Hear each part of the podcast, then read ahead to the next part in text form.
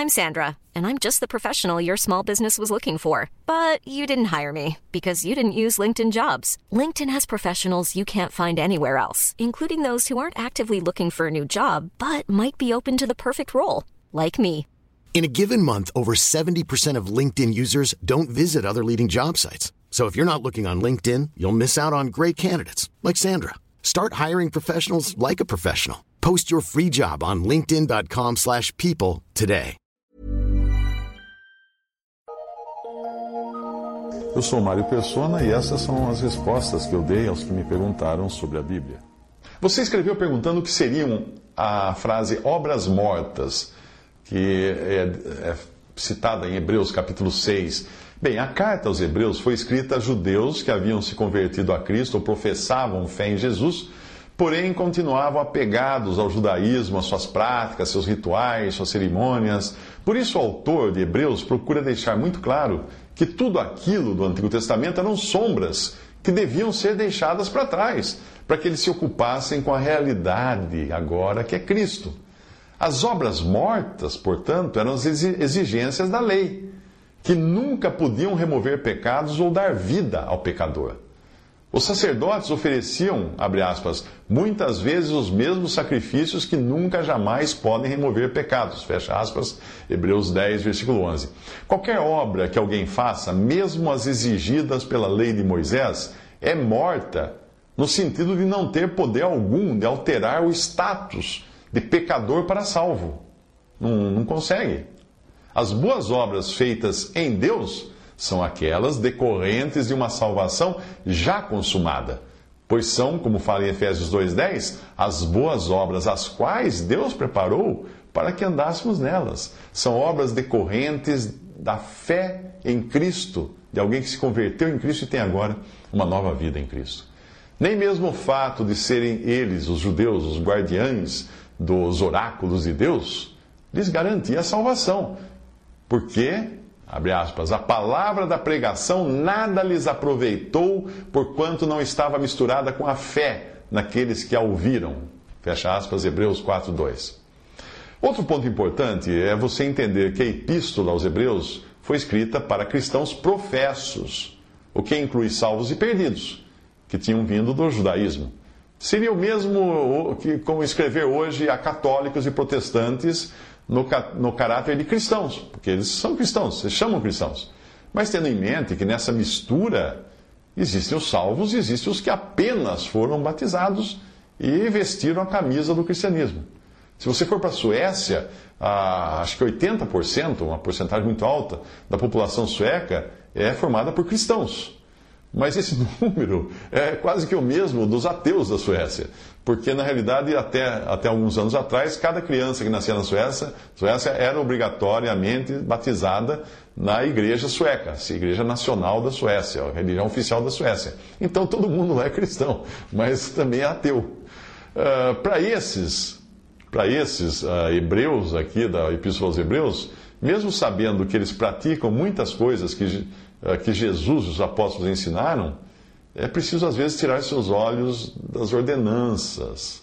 E hoje nós fazemos isso também com católicos e protestantes. Tipo, para de olhar para o Antigo Testamento, para as ordenanças, para os símbolos, para as vestes, para os templos, para, para os utensílios, para todas aquelas coisas.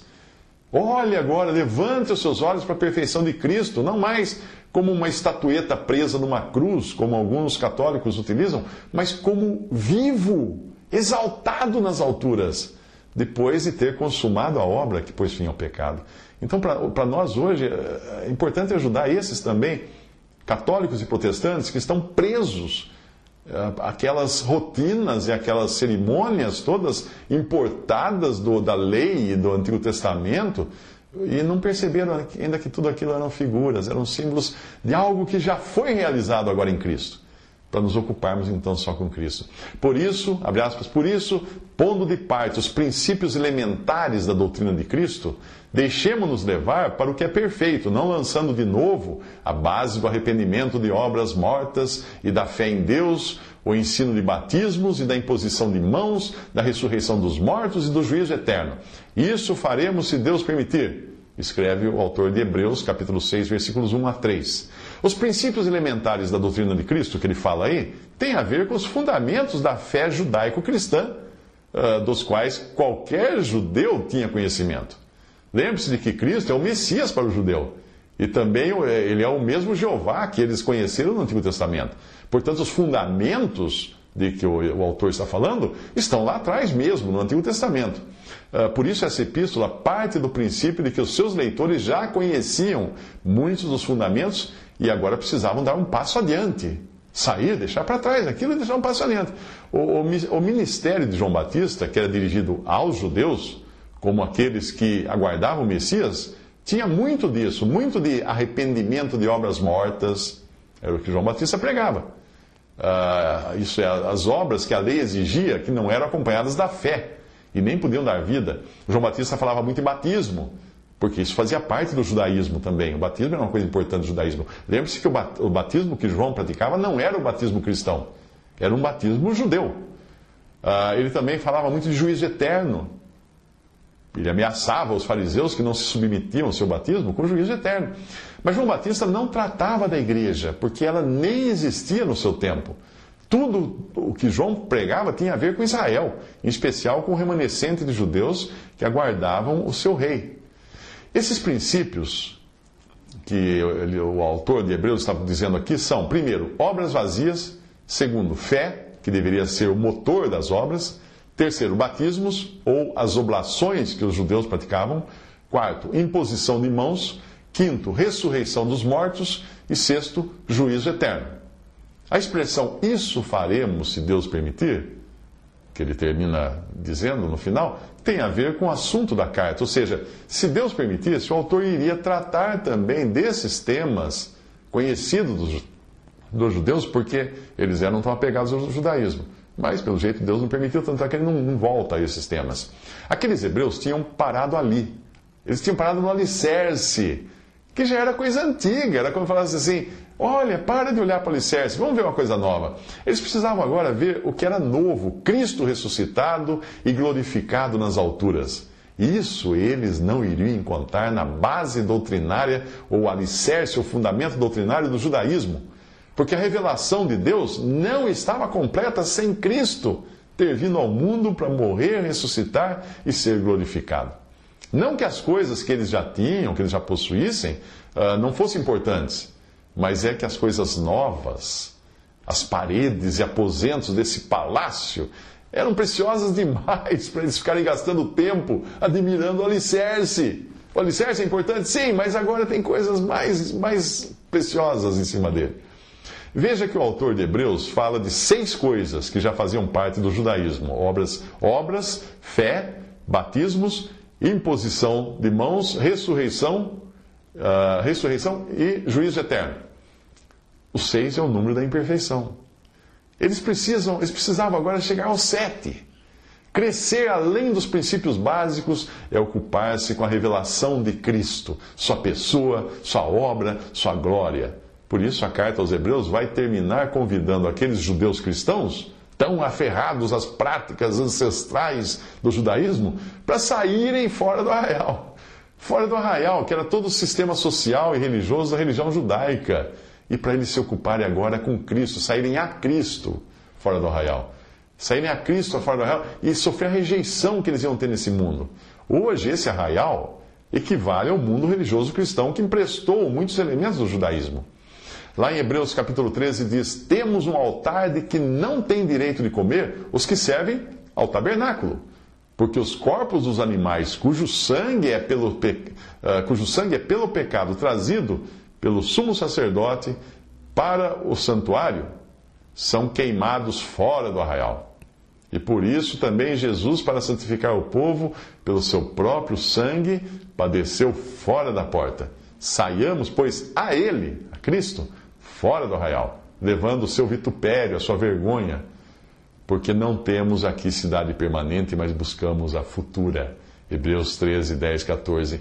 A adoração cristã é além da terra, não tem nada a ver com a cidade, com a cidade que os judeus tinham na terra, que é Jerusalém. Por isso é um verdadeiro descalabro nós encontrarmos cristãos hoje que mais parecem crianças brincando de casinha. Eles se ocupam com o ritualismo de uma ordem de coisas que Deus fez questão de deixar para trás. E deu provas disso, permitindo a destruição do Templo de Jerusalém no ano 70 da era cristã. São cristãos que se vestem como judeus, usam instrumentos do judaísmo, instrumentos musicais do judaísmo, utensílios do judaísmo, falam como se estivesse nascido em Israel, obrigam as pessoas a aprender hebraico, guardam a lei, praticam tantas outras coisas que eram importantes no seu contexto, mas que hoje o próprio Deus deixou para trás. Fazer isso é tão ridículo quanto um adulto brincar de casinha com panelinhas e pratinhos de mentirinha, enquanto ele, quando ele, sendo adulto, ele pode ocupar, se ocupar com a realidade da vida adulta. Ele pode cozinhar no fogão de verdade, com fogo de verdade. Ao dar um puxão de orelha no, nos Gálatas, que igualmente insistiam em voltar ao judaísmo, Paulo escreveu assim: Assim também nós, quando éramos meninos, estávamos reduzidos à servidão debaixo dos primeiros rudimentos do mundo. Mas vindo a plenitude dos tempos, Deus enviou seu filho, nascido de mulher, nascido sob a lei, para remir os que estavam debaixo da lei, a fim de recebermos a adoção de filhos. E porque sois filhos, Deus enviou aos vossos corações o espírito de seu de seu filho que clama Abba Pai.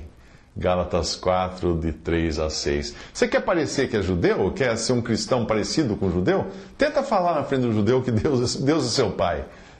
Tenta chamar Deus de pai na frente de um judeu. Entre numa sinagoga e ore. Ó oh, meu pai, ó oh, Deus e pai. Eles vão pôr você para fora. A carta aos Hebreus dá grande ênfase às coisas melhores, que as coisas que acompanham a salvação, como fala em Hebreus 6, versículo 9. Por essa razão, o adjetivo melhor, uh, em suas diversas variantes, é abundante na, nas páginas da carta aos Hebreus. Veja só quanta coisa. Abre aspas. Evidentemente, é fora de qualquer dúvida que o inferior é abençoado pelo superior ou melhor pois a lei nenhuma coisa aperfeiçoou, e desta sorte é introduzida uma melhor esperança pela qual chegamos a Deus. De tanto melhor aliança Jesus foi feito fiador, mas agora alcançou ele ministério tanto mais excelente quanto é mediador de uma melhor aliança que está confirmada em melhores promessas. Tudo isso eu li de Hebreus 7, 7, Hebreus 7, 19, versículo 22 e também de Hebreus 8, 6. Depois de saber disso, você não vai querer brincar de casinha imitando os judeus que se ocupavam com as sombras ou figuras daquilo que foi revelado na realidade e perfeição de Cristo. De sorte que era bem necessário que as figuras das coisas que estão no céu assim se purificassem, mas as próprias coisas celestiais com sacrifícios melhores do que estes, fala Hebreus 9, 23. Do versículo 4 em diante, de Hebreus 6, uh, o, o autor irá falar daqueles que apenas foram beneficiados pelo Evangelho, sem nunca terem crido. Pessoas como Judas, por exemplo. Se você misturar as coisas e perder de vista que a carta de Hebreus está dirigida a duas classes de pessoas, os salvos pela fé em Cristo e os meros professos religiosos que continuam perdidos, você vai acabar achando que as passagens nesta epístola que falam de perdição têm alguma coisa a ver com um verdadeiro crente em Jesus, quando não tem. Está falando apenas de professos. Os verdadeiros crentes são o vós outros, que ele menciona em Hebreus 6,9, para os quais existem coisas melhores, que pertencem à salvação. Veja o, o, o versículo todo. Quanto a vós outros, todavia, ó amados, estamos persuadidos das coisas que são melhores e, que, e pertencentes à salvação, ainda que falamos desta maneira. Hebreus 6, versículo 9. Visite respondi.com.br. Visite 3minutos.net.